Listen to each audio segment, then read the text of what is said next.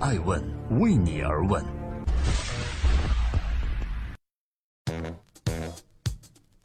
Hello，大家好，二零一七年的十月十四日，今天是周六。艾问祝各位周末愉快。艾问每日人物记录时代人物，探索创新创富。今天要跟大家介绍的这件事儿啊，比鹿晗公开女朋友更重要。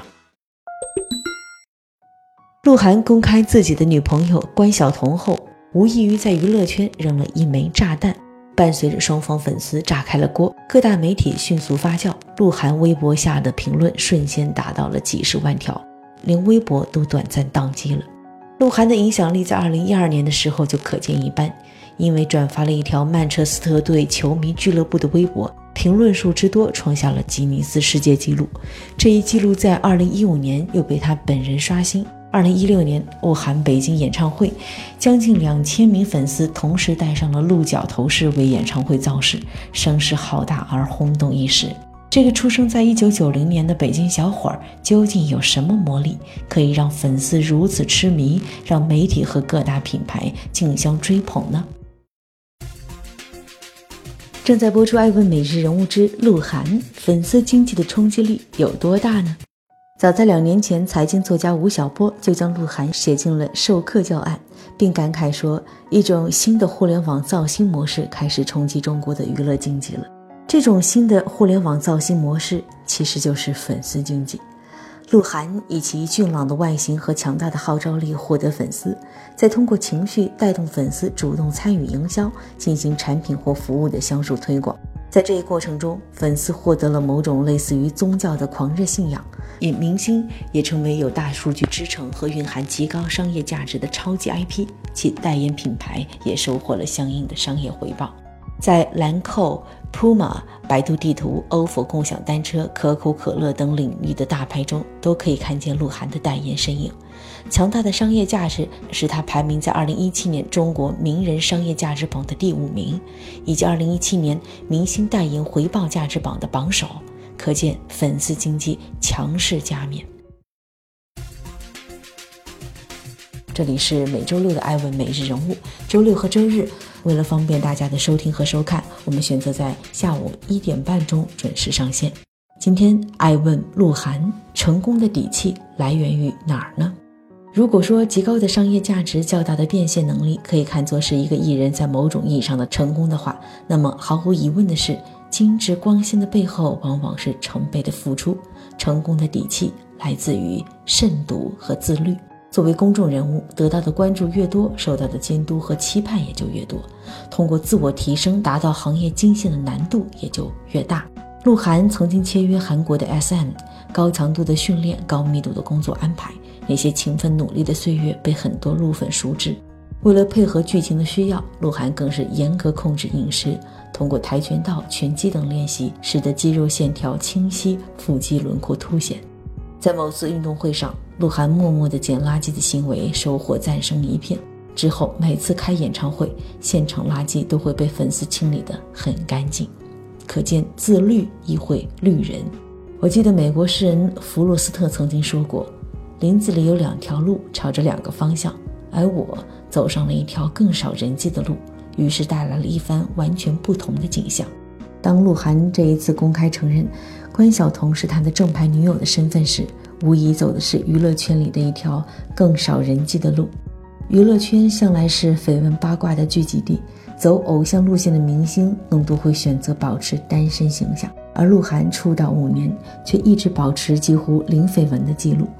这次敢于认爱更是难得，爱你就昭告天下，和其他一切莺莺燕燕划清界限。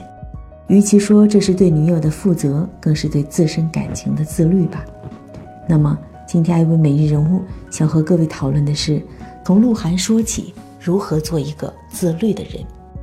生活、学业、职场，无论在哪方天地，想主宰自我、收获自由、取得成功，自律都是前提。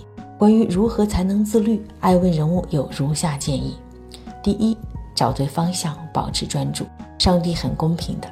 给了每个人每天二十四小时，在这二十四小时里，你选择做什么，也就相当于选择了不同的人生。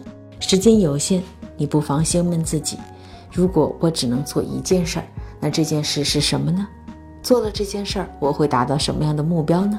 哪件事儿对于我来说是最重要的呢？正如所有取得成功的人都会有着对于目标的坚守和执着一样，我记得乔布斯、桑德斯等等都把所有的时间都放在了一件事情上，于是才有了享誉全球的苹果和肯德基。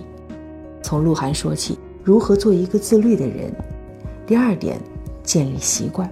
选对方向后，接下来便是找准一个正确的习惯了，并坚持下去。好习惯、坏习惯的作者梅尔曾经说过：“你的每一次行动都会在脑中形成思维定式，做的次数越多，思维定式就越根深蒂固。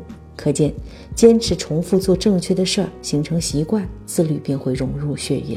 在具体的实施方面，不妨大家每天做时间规划，to do list，按照事情的轻重缓急写好。”在工作效率最高的时间段去做一天当中最重要的工作。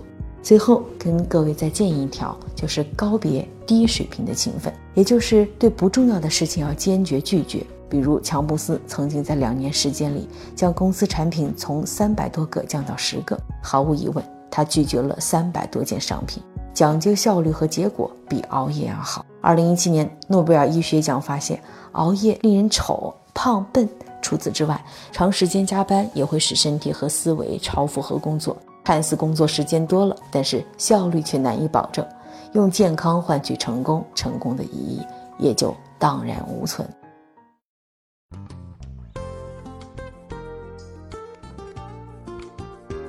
在今天爱问每日人物的最后，感谢各位每周六和周日选择在一点半准时锁定我们。有人说，鹿晗的成功是靠运气。而获得运气也是一种能力吧。对于一个自律、努力又心中有爱的人来说，无论他做什么，成功只是时间问题。关于自律和运气的关系，我们不妨用爬山来做一个比喻。你还记得吗？当你爬山时，完全可以相信越努力越幸运，哪怕只是一个幻觉。只有这样，你才能全力以赴攀登。但如果你已经登顶，眺目远望，落入眼中的是无限秀美风景。那么你应该意识到的是，你所得到的已经超出了你的应得。那么你应该意识到，你的所得超出了你的应得，而恰恰是你的自律支撑了你的运气。我是爱成爱问人物的创始人艾温，为你而问，让内容有态度，让数据有伦理，让技术有温度。